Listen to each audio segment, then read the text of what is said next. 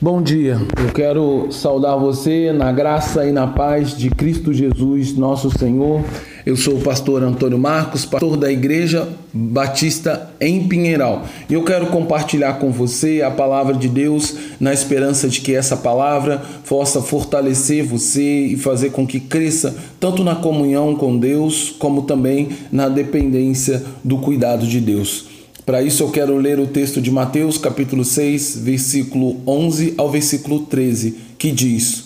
O pão nosso de cada dia nos dai hoje, e perdoai as nossas dívidas, assim como nós perdoamos aos nossos devedores. Não nos deixe cair em tentação, mas livra-nos do mal, pois teu é o reino, o poder e a glória para sempre. Amém.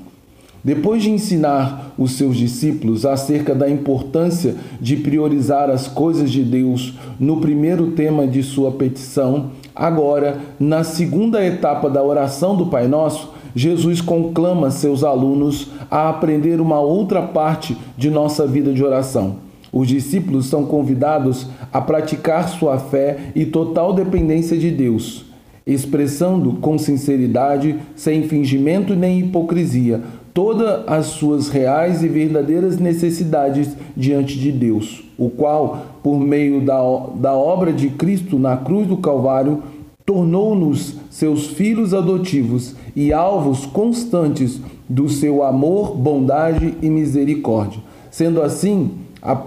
apresenta a quarta petição que diz: O pão nosso de cada dia nos dai hoje Nessas palavras, o pão representa todas as necessidades básicas de, da vida de um ser humano. Consequentemente, nos, no que diz respeito a todas as necessidades físicas e diárias que os crentes em Cristo Jesus têm. Assim, além de destacar a provisão daquilo que é essencial para o sustento, a quarta petição ensina que devemos viver um dia de cada vez rogando a Deus por este dia, sem se preocupar com um futuro longevo, pois o futuro apenas a Deus pertence. Dessa forma, Jesus destaca, destaca os elementos básicos que, devem, que devemos pedir em favor de nossa vida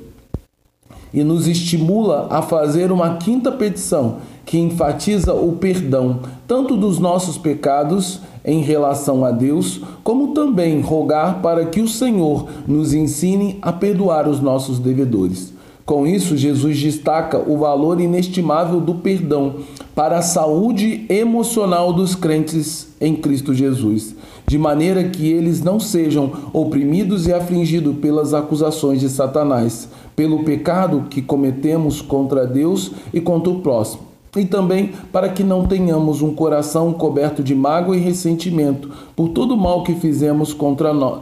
que fizeram contra nós. O Senhor Jesus lembra a todos os discípulos que nosso papel neste mundo não implica em julgar e condenar os outros e nem a nós mesmos, pois o único que pode julgar é Deus, que é o justo e perfeito juiz. Por último, Jesus convida seus discípulos a pedir por sua vida espiritual, dizendo: Não nos deixe cair em tentação, mas livra-nos do mal. A Bíblia nos informa de forma categórica que Deus prova os crentes em Cristo Jesus, tão somente a fim de que eles manifestem sua fé e perseverança, e assim cresçam na comunhão com Deus, Pai de nosso Senhor Jesus Cristo. Portanto, é o diabo que ocupa o papel de tentador, com o objetivo de que, por meio de suas terríveis tentação, tentações, possamos negar a Deus e nos desviar do caminho e da soberana vontade do Senhor.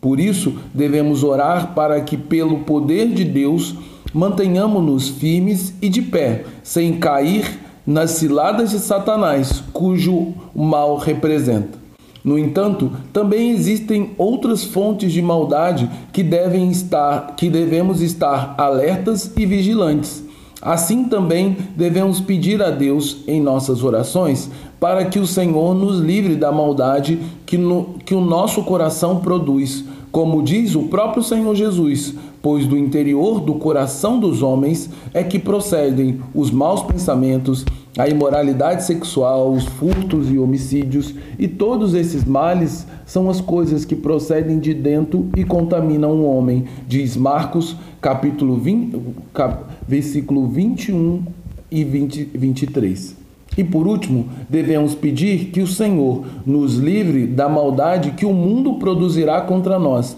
por causa de nossa aliança com Cristo e os princípios morais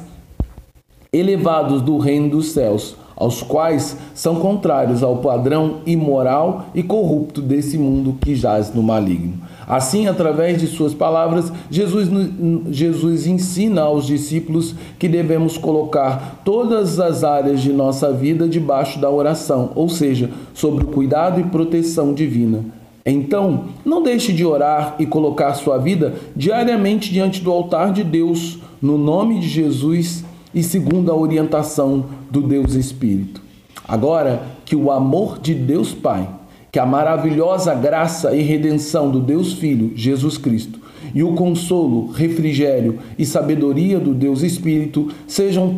sejam sobre todos aqueles que amam e colocam sua dependência em Deus, em nome de Jesus. Amém. Que Deus abençoe você e que você viva por meio da oração, em nome de Jesus.